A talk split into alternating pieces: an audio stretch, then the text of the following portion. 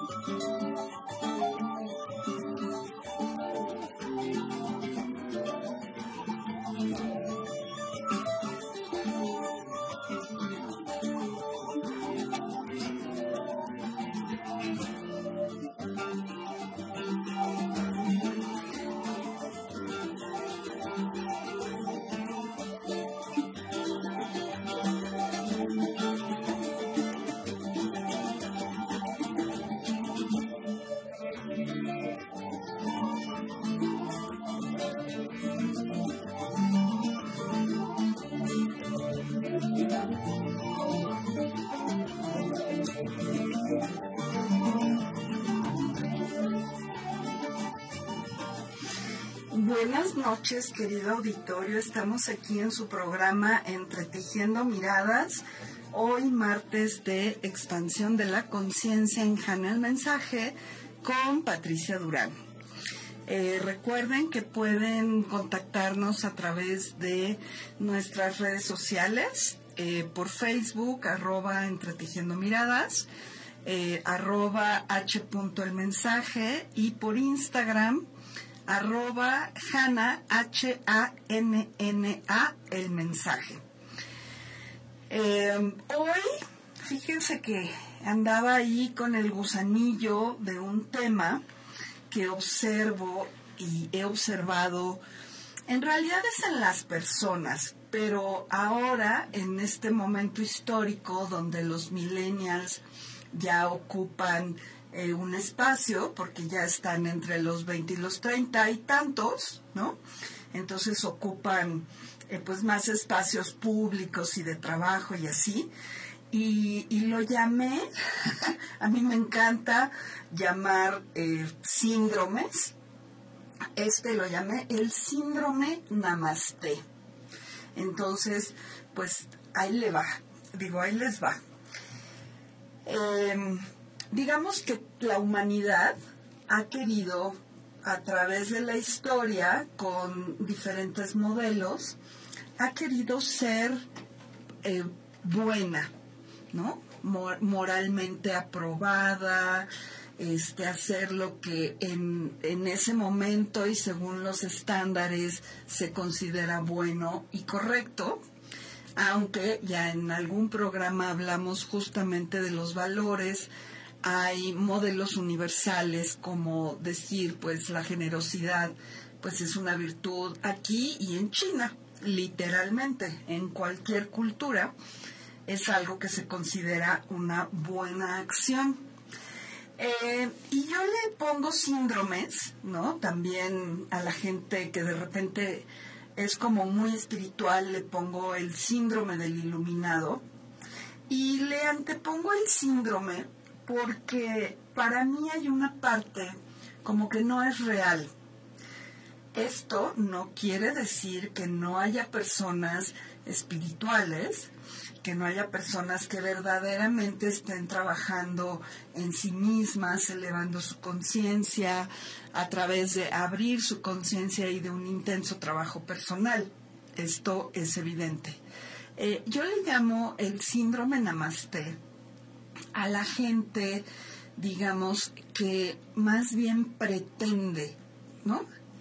Y entonces están, eh, se uniforman y están vestidos, tatuados, eh, con el pelo de una forma o de otra, y andan así para todo, con sus manos juntas, diciendo, ay, namaste, y, y aparentemente son muy espirituales repito, hay gente que sí lo es honestamente, pero la reflexión va sobre algo que es un fenómeno que pasa en la humanidad y es no toda la gente es verdadera, ¿no? La gente utiliza estos, eh, pues son como máscaras para disfrazar algo que al final es el tema real, que es la sombra.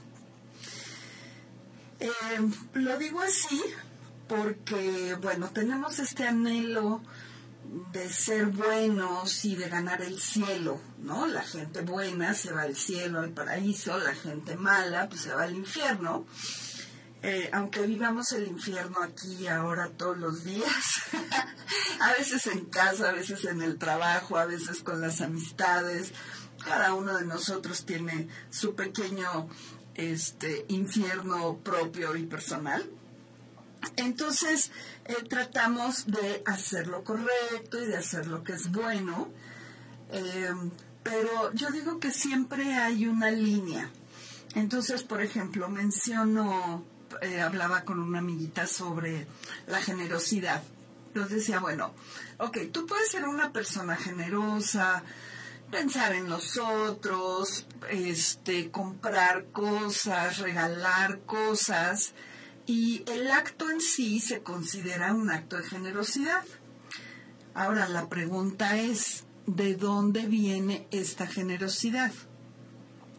Es una generosidad basada en, eh, por ejemplo, mi necesidad de aprobación, en mi necesidad de pertenecer o de ser incluida, y entonces a través de esta generosidad, pues yo recibo ¿no? El agradecimiento de las personas con las que soy generosa, recibo la inclusión, recibo y entonces, a mi juicio muy personal, esto deja de ser generosidad auténtica, porque en realidad lo que hacemos es transformar la generosidad o el acto eh, generoso, ¿no? De pensar en los otros, regalar cosas, en una herramienta para, como dicen ahora, una segunda agenda.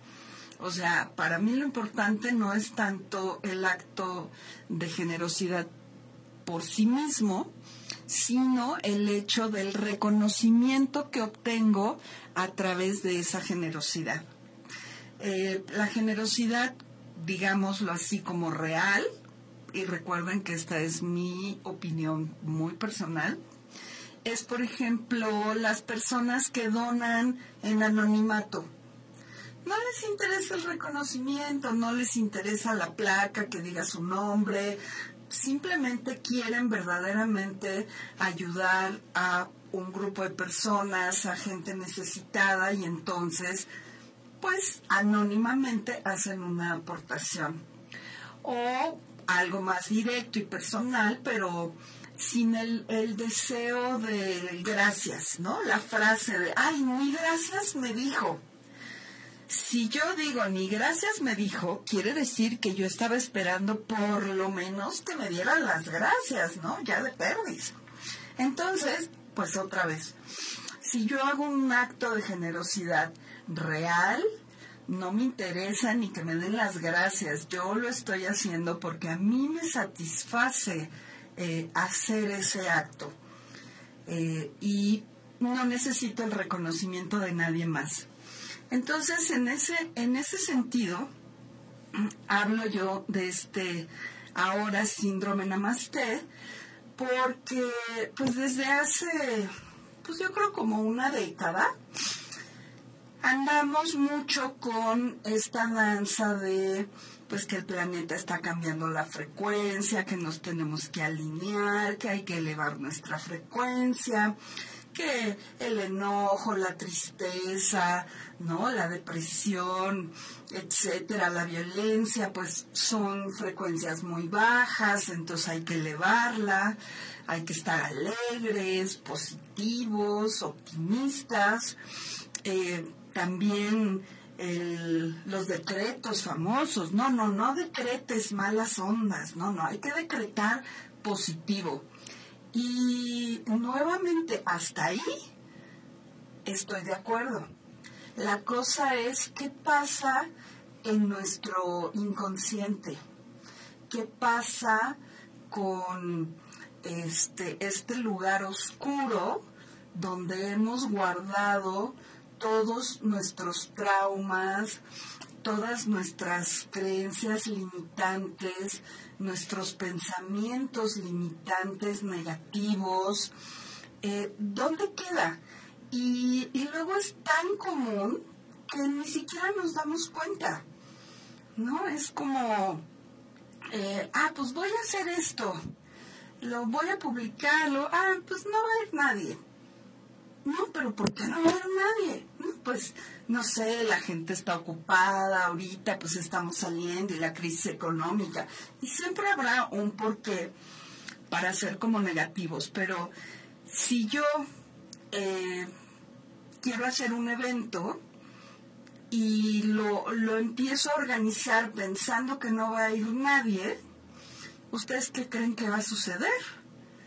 Pues claro que no va a ir nadie, porque lo que estoy proyectando es, eh, o sea, viene desde el inconsciente. No voy a decir que el inconsciente es más fuerte que el consciente, pero tenemos que alinearnos. Esta es la parte donde pues vamos a terapia, trabajamos nuestros temas, nuestras heridas, porque si yo creo que no va a ir nadie, pues tengo que revisar, ya ven que yo les digo constantemente que hay que revisarnos, hay que observarnos desde dónde hacemos las cosas. Y de hecho hay un dicho que dice que estás buscando trabajo pidiéndole a Dios no encontrar.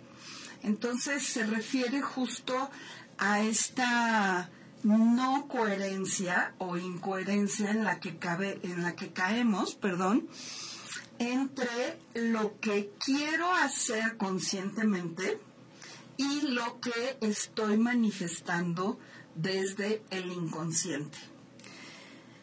Entonces, si tenemos un tema de autoestima, de que creemos que a nadie le interesa lo que tenemos que decir o algo así, y yo quiero organizar una conferencia, pero en, dentro de mí creo que pues no, lo que yo digo a nadie le importa o lo que sea, algo, algo por el estilo, pues por supuesto que no importa cuántas ganas le eche y que también lo organice, no va a ir no va a ir nadie, o va a ir una o dos personas. ¿Por qué? Porque con esto yo voy a reafirmar mi, eh, pues mi herida de, pues claro, a nadie le interesa lo que yo tengo que decir, ¿ves? No vino nadie. Entonces, em, con la puerta de lo que llamo el síndrome Namaste, lo que, lo que quiero poner en la mesa para reflexionar es desde dónde hacemos lo que hacemos.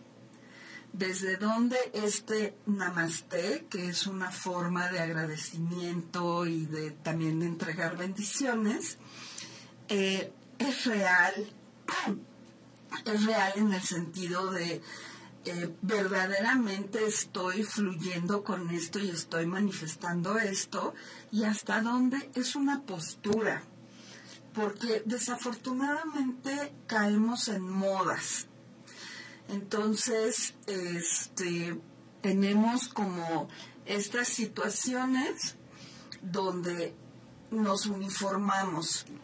Ya ven que también soy bastante amiga de las teorías de conspiración. Entonces tuve la suerte de viajar por Europa hace ya muchos años y eh, me tocó, pues en el 80, imagínense, me tocó ver a los punks en Londres.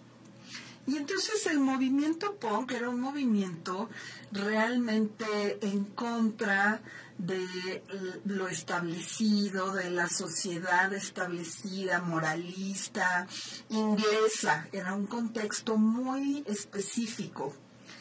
Y, y, pues me acuerdo que para ver punks tenías que ir a una calle, que era la calle donde se reunían, ¿no? Los punks llenos de seguritos estos de ahora sí que de seguridad, y piercings y con el pelo pintado y sus mohawks y chamarras y bototos gigantes. Y, y, era como ahí, y luego en las calles pues veías uno que otro, pero se reunían en ese lugar. Muchísimos años después, estoy caminando por las calles de nuestra querida Ciudad de México y de repente empiezo a ver unos pelos de colores y unos rapados y, usando estos seguritos así en el cachete. Y, digo, bueno, ¿y esto qué onda? Llegó el movimiento Ponca México. Pero luego empiezo a ver en la tele y empiezo a ver en los salones y empiezo a ver gente que no cubre realmente el patrón de el rebelde eh, peleando contra una sociedad moralmente establecida, ¿no? Y digo, claro, pues ya se volvió moda. Y cuando se vuelve moda, pierde la esencia de lucha social. Eh, hoy día, pues todo el mundo se tatúa, todo el mundo se tatúa.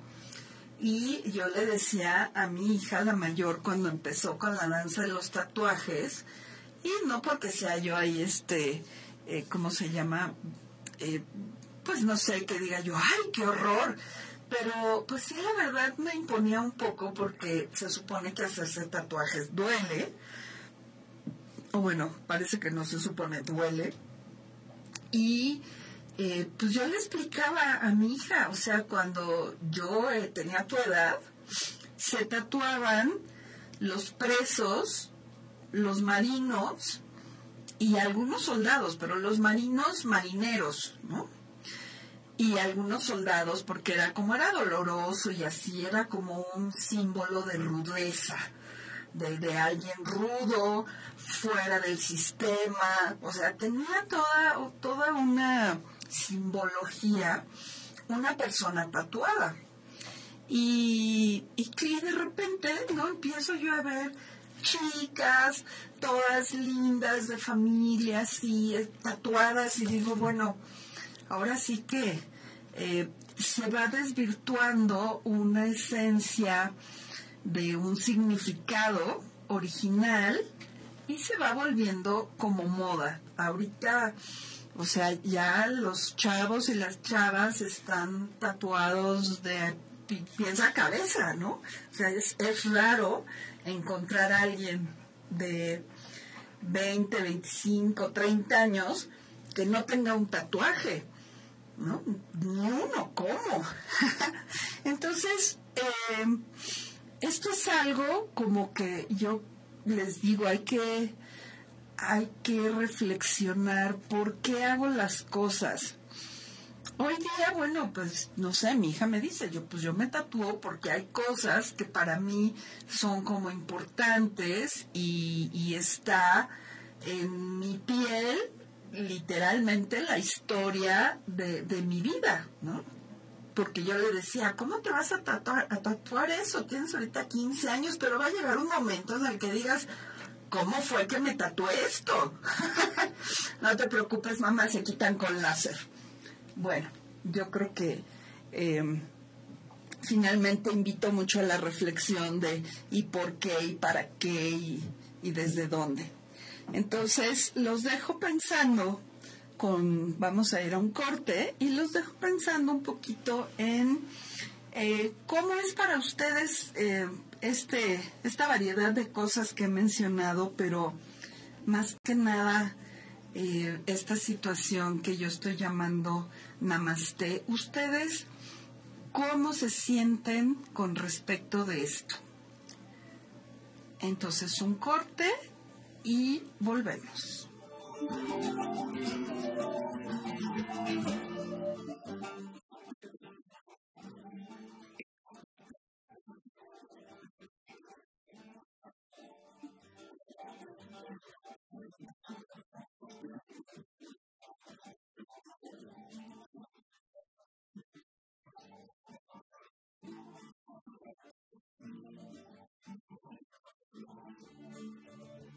Thank you.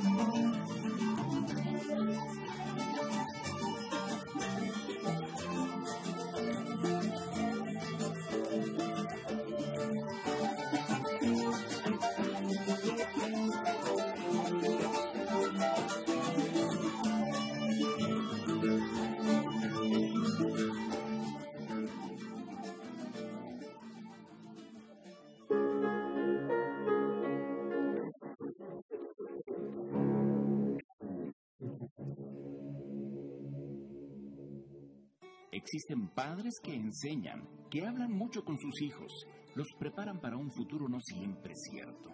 Y existen padres callados, tal vez inseguros de sí mismos, que proveen los medios para que sus hijos puedan superarlos en ese futuro. Existen padres patriarcas, primeras figuras de la vida familiar, padres severos a los que les cuesta escuchar. Y existen padres testigos de la vida en familia, que dejan las decisiones más importantes en otras manos, que parecen o están un poco alejados. Padres cariñosos que abrazan, juegan, besan sin varoniles pudores y padres rígidos a los que les cuesta demostrar su amor y cómo lo lamentan. Padres modernos, tan jóvenes como sus jóvenes hijos, que conocen por dónde va su mundo y padres afirmados en viejas tradiciones que educan en valores sin tiempo. Un minuto para vivir mejor.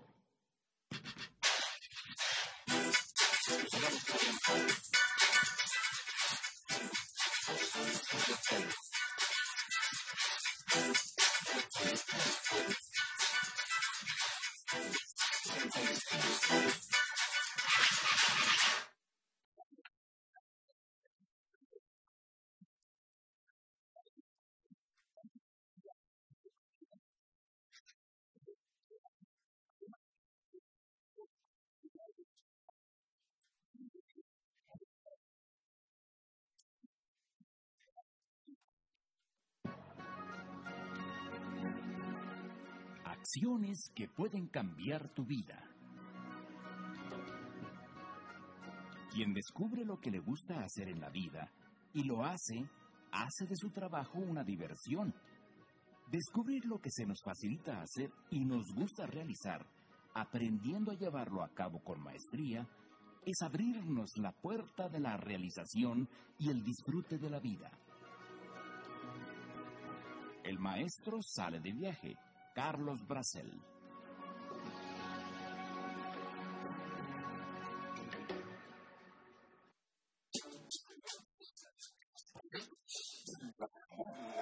¿Qué condiciones favorecen la aparición de osteoporosis? Ser de raza blanca, tener familiares con osteoporosis, tener sobrepeso, estar en la etapa de menopausia, también realizar poca actividad física, fumar e ingerir elevadas cantidades de alcohol y cafeína.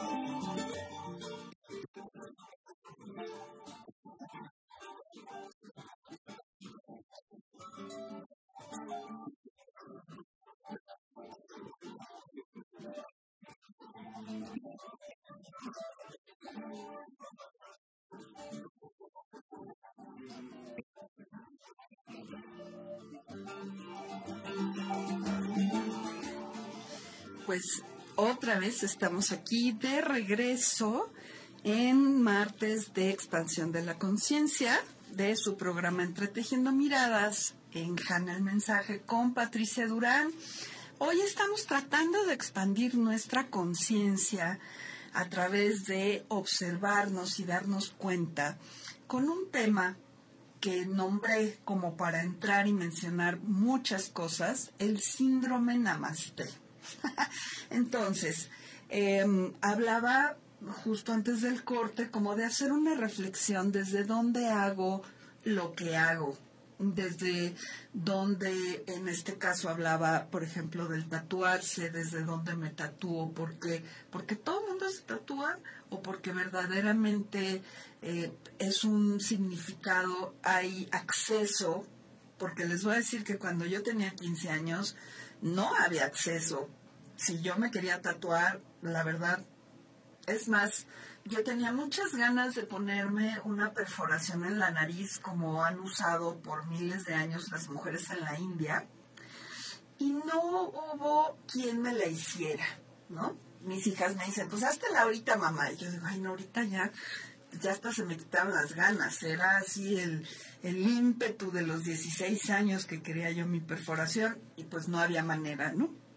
Yo no sé si yo hubiera tenido 15 años en esta época, pues seguramente con todo este acceso a decorarse, eh, con cosas que pueden ser significativas para algunos, otros no, este, pues también estaría yo quizá toda tatuada, toda perforada.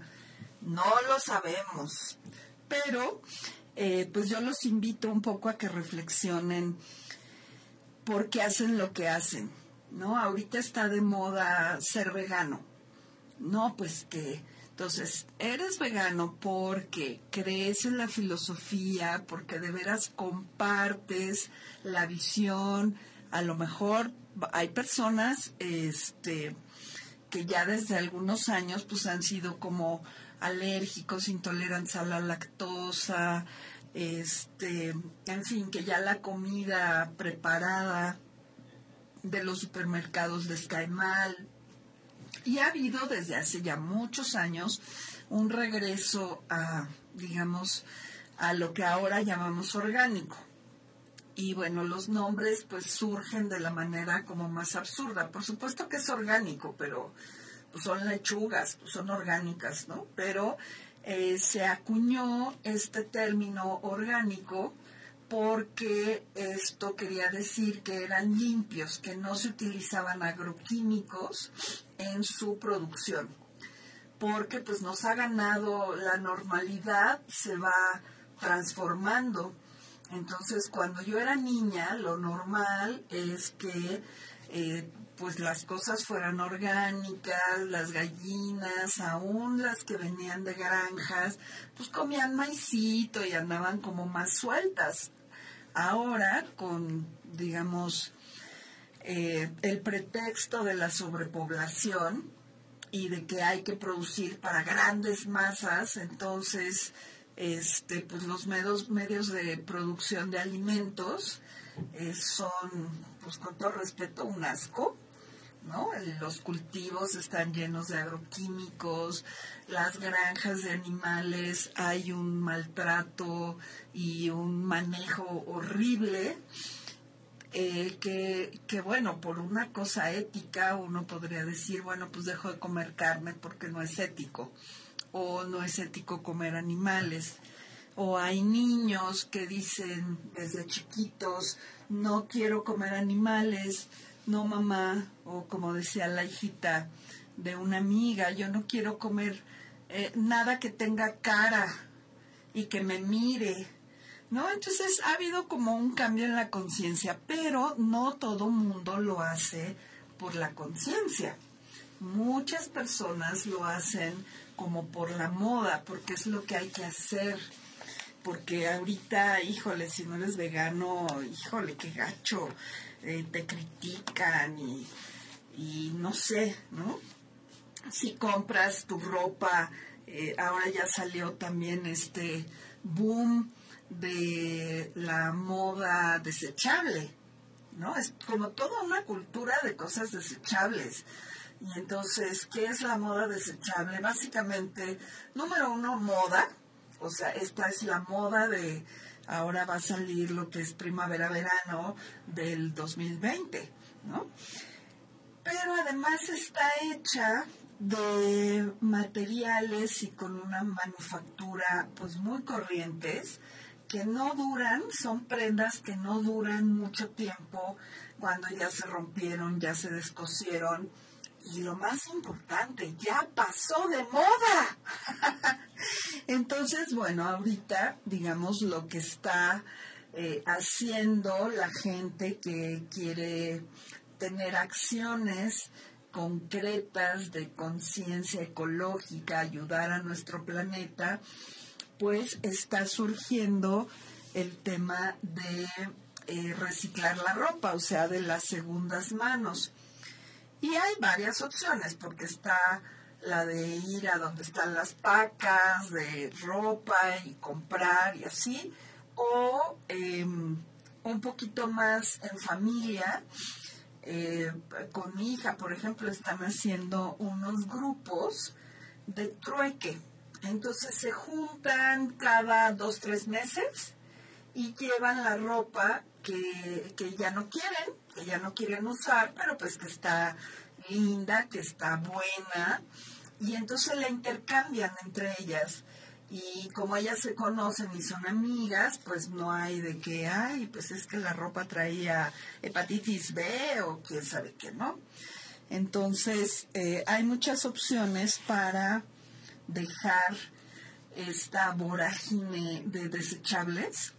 Ahorita les voy a hacer una confesión. Tenemos aquí una llamada de mi fan favorita, que dice buenas noches, llamo para comentar que lo que se habla sobre el síndrome Namaste es interesante y estoy de acuerdo en lo que se menciona. Muchas gracias Silvia por tomarte la molestia de llamarnos, no la molestia, el tiempo, eh, porque no siempre es fácil comunicarse y compartirnos.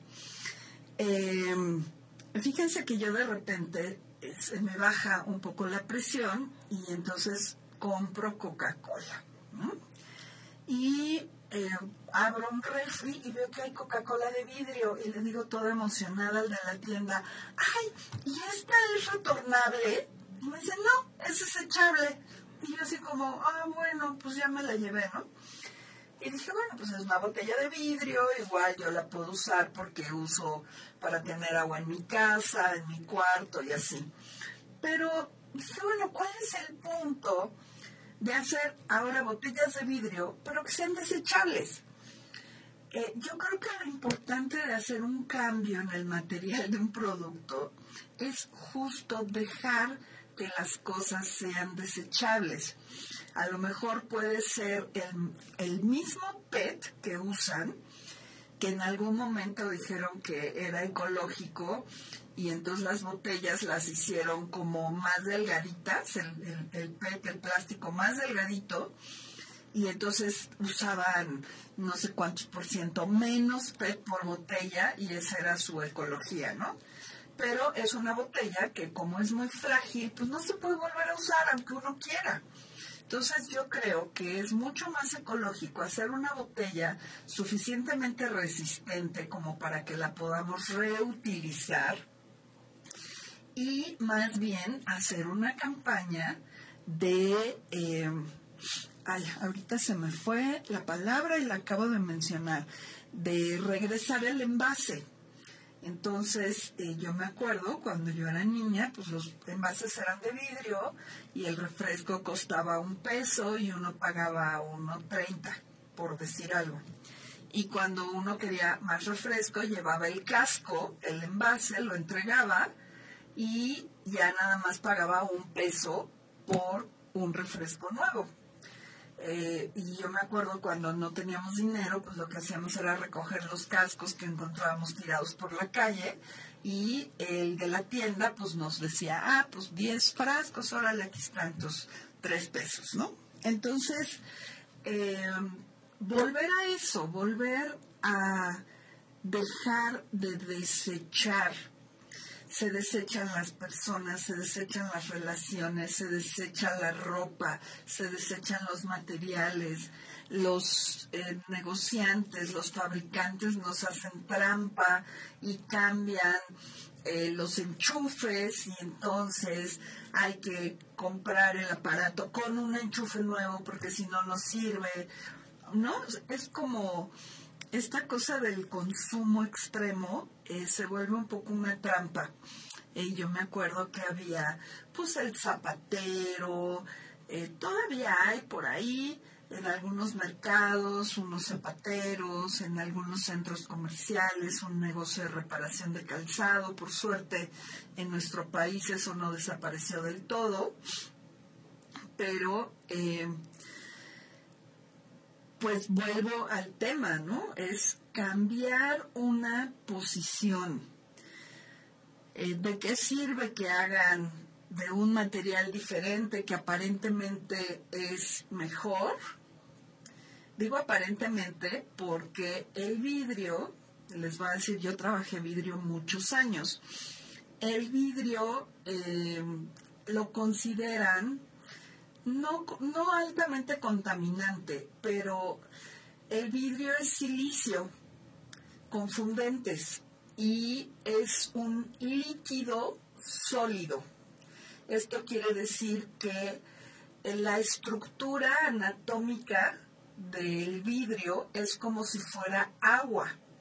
No es como la madera o el metal que tienen una estructura eh, determinada, estable, que los convierte en sólidos. Entonces el vidrio se puede reciclar naturalmente si la botella cae en un volcán, por ejemplo, ¿no? a 1600 grados. Entonces una botella o un pedazo de vidrio va a permanecer así, inmutable, años y años y años y años y años porque no se degrada. Lo que lo hace cambiar es la temperatura. Entonces yo de repente digo, bueno, sí, la guerra contra el plástico, pero más que la guerra contra el plástico, yo creo que hay que aprender a usar el plástico de una manera inteligente porque resulta que el plástico es un material extraordinario. Lo que nos tiene ahogándonos es el exceso de plástico de desecho, de plástico de un solo uso. Entonces, ustedes cuál es su consumo de plásticos, cómo le hacen, ¿no? Cómo le hacen en su casa, eh, cómo, cómo se relacionan con las cosas desechables, porque ahora hay cosas desechables que son biodegradables. Hay un biodegradable que es una trampa. O sea, no es una trampa, pero sí porque requiere de una composta industrial con cierto tipo de, componentes para degradarse. Entonces, como, ok, sí es biodegradable, pero no se degrada así en el tiradero al aire libre. Hay que llevarlo a un lugar. Entonces, eh, podemos con el síndrome Namaste decir, no, pues no uso envases, uso shampoo sólido, uso cepillos de bambú, uso, sí, pero si mi dentista dice que cada tres meses tengo que cambiar de cepillo, pues aunque sean de bambú, sí, sí, no sé si siguen mi línea de pensamiento.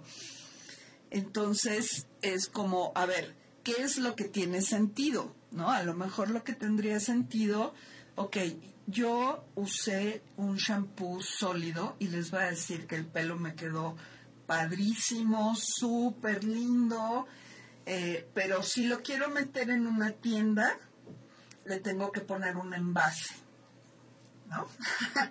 Entonces, pues un papel, pues sí, pero el papel, ¿cómo sigue la industria papelera haciendo su papel o cómo lo hace? ¿Sigue haciendo papel nuevo? O sea, tirando árboles para eh, sacar la celulosa y hacer nuevo papel, o está reciclando de las cantidades de papel y de cartón ya existentes, ¿no? Entonces, eh, pues no sé, yo siempre hablo mucho de esto, no dejarse llevar, ahí les va otra del síndrome Namaste, en la guerra contra el plástico, empezó con los popotes y empezaron a hacer unos popotes metálicos. Por supuesto que los popotes metálicos duran una eternidad, ¿no? Si justo hablando un poquito de, química, tienen una estructura anatómica súper estable y son prácticamente irrompibles, ¿no? Pero se han puesto a pensar en la minería, que es de donde vienen estos metales, es una de las industrias más sucias que hay. Contaminan todo a su alrededor, contaminan las aguas con arsénico, con mercurio. Es un asco, de veras. La minería, y de hecho la minería está considerada como una de las industrias más sucias. Entonces cuando me dicen cambia el plástico por el metal, yo digo, ah, no estoy tan segura.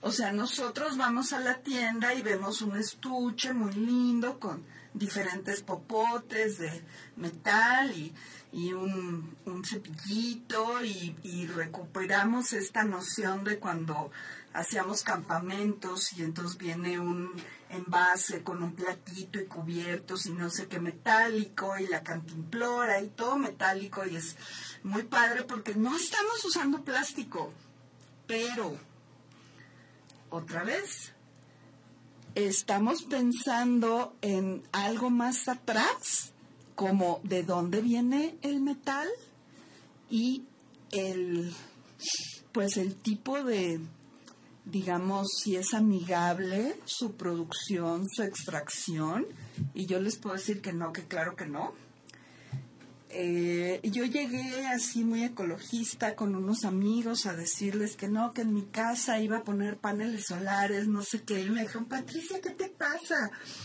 Los paneles solares son altamente contaminantes, todo el mundo tiene esa idea. Y yo así como, ah, ¿de verdad? O sea, yo, yo realmente creí que era algo súper ecológico y entonces me empezaron a dar cifras que ya se me olvidaron, pero era como, consumen muchísima agua en su producción, este, los componentes son altamente contaminantes, no hay hoy día una forma de reciclar un panel solar que ya no quieras usar, entonces queda como un residuo ahí que se va amontonando. Y, y creo, con lo que yo quiero llamar el síndrome Namaste, es cuando no nos tomamos el tiempo de profundizar, de investigar, de qué se trata, de dónde viene, cómo lo hacen, cuál es el origen, sino seguimos la corriente. Entonces, le declaramos la guerra al plástico y si es plástico, guácatelas. Pero no sabemos las opciones que nos están poniendo en el mercado, eh, pues de dónde vienen y si realmente son mejores opciones yo siempre le tiro más a la parte de la conciencia de moderarse. Yo compro un refresco y ese, ese, esa botellita la uso pues hasta que se rompa. Eh, les digo que llevo a mi cuarto, llevo mi botella de agua, pero entonces, ¿qué prefiero? Prefiero en lugar de comprar una de estas botellas que es que ecológicas, que son súper delgaditas, que a la tercera pachurrada ya se deshizo, prefiero pagar un poco más y comprar una botella de un plástico o de un PET más resistente que me va a durar pues el equivalente a ir y comprar una botella rosita o verde o de colores muy lindos que también son de PET, también son de plástico y que la voy a comprar para dejar de usar las botellas de plástico de los refrescos, de las bebidas. Entonces, ahí hay como, como que hay que echarle un poquito de piense y de conciencia a, verdaderamente qué es mejor. Y les repito, desde dónde estoy haciendo las cosas. Lo estoy haciendo por seguir lo que otros dijeron que estaba bien. Eh, en esto de Viva el Metal, no me acuerdo ni cómo se llamaba, había actores, ya saben, así muy famosos, este, que estaban en esta campaña de no al plástico y sí al metal, y yo como me gusta hacer polémica, cada vez que veía en las redes sociales sí al metal, decía ahí, ¿ya pensaron en la minería? ¿No? ya pensaron en la cantidad de muertes que hay porque los, las compañías mineras son igual de ambiciosas y de codiciosas y entonces quieren exprimir el trabajo de, los mineros y las minas se caen por falta de seguridad y los mineros se mueren porque se contaminan, se intoxican y, y, y, y, y, y ¿no? Y, y alguien pensó en eso o nada más se les ocurrió que pues será mejor usar metal que plástico. Entonces, pues yo los invito, esta reflexión es amplia. Una es ¿Cómo le hacen ustedes con respecto de lo que yo estoy nombrando como Namaste, que es toda esta ola de pro el planeta? Que por principio, repito, es correcto. O sea, sí hay que hacer algo en favor de nuestro planeta y dejar de pensar que también es desechable, ¿no? Eh, y por otro lado, eh, ¿cuál es como esta otra parte?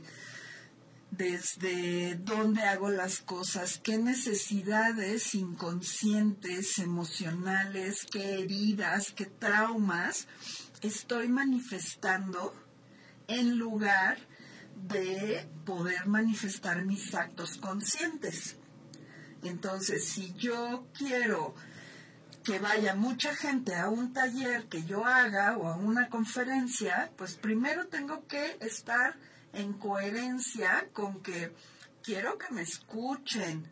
Sí, sí, lo que yo tengo que decir es importante y eso es lo que creo y, este, no sé, puedo cobrar, tengo derecho de cobrar, ¿no? Porque luego también tenemos una onda que todavía no está de todo clara de la espiritualidad eh, versus el dinero.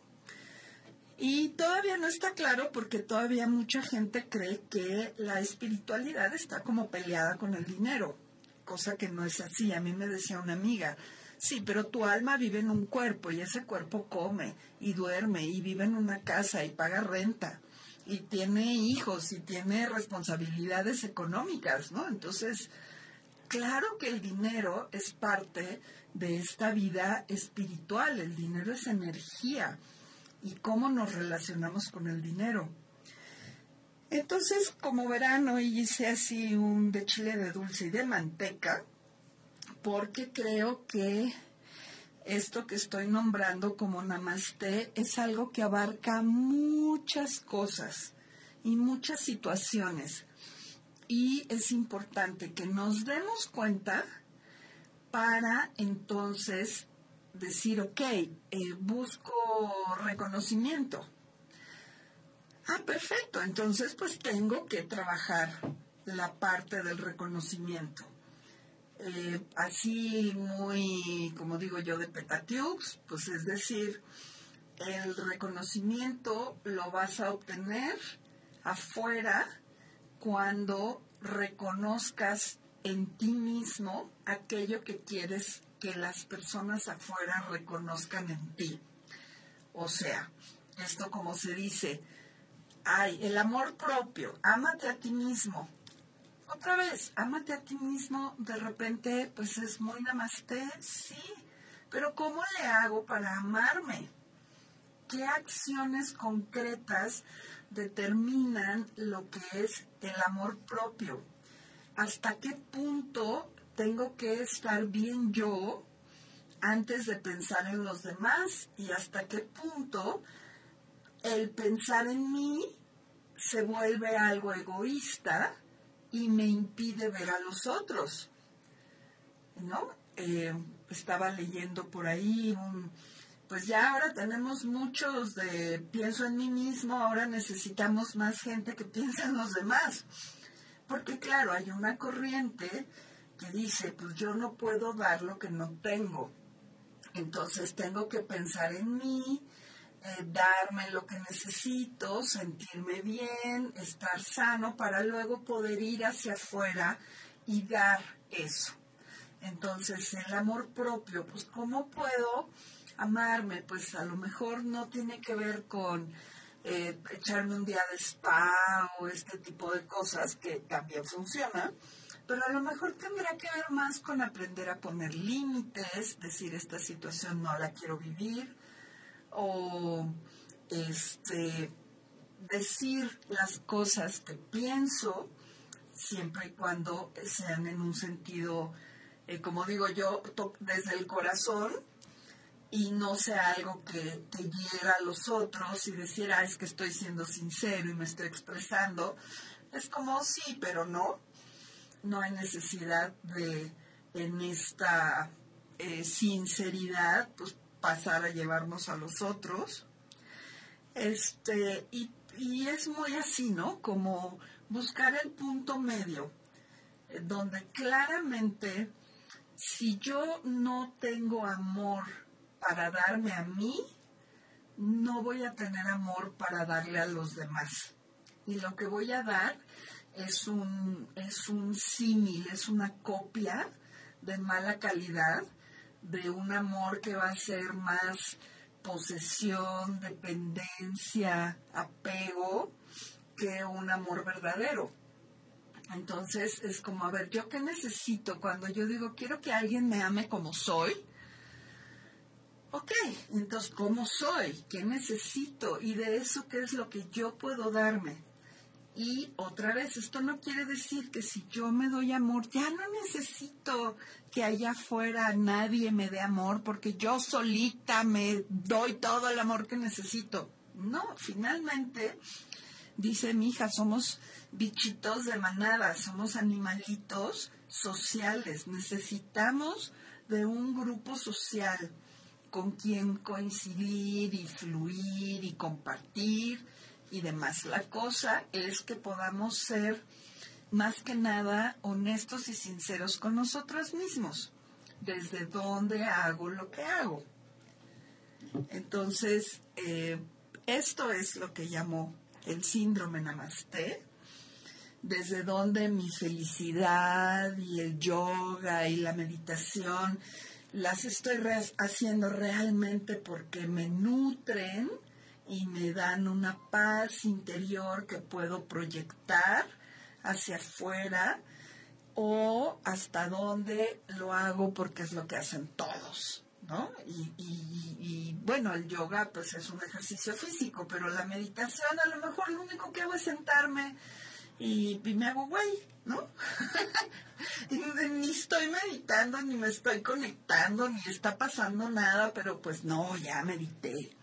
Entonces, pues bueno, la tarea, la tarea de hoy es nuevamente, una vez más, auto-observarse, preguntarse desde dónde estoy haciendo esto que hago.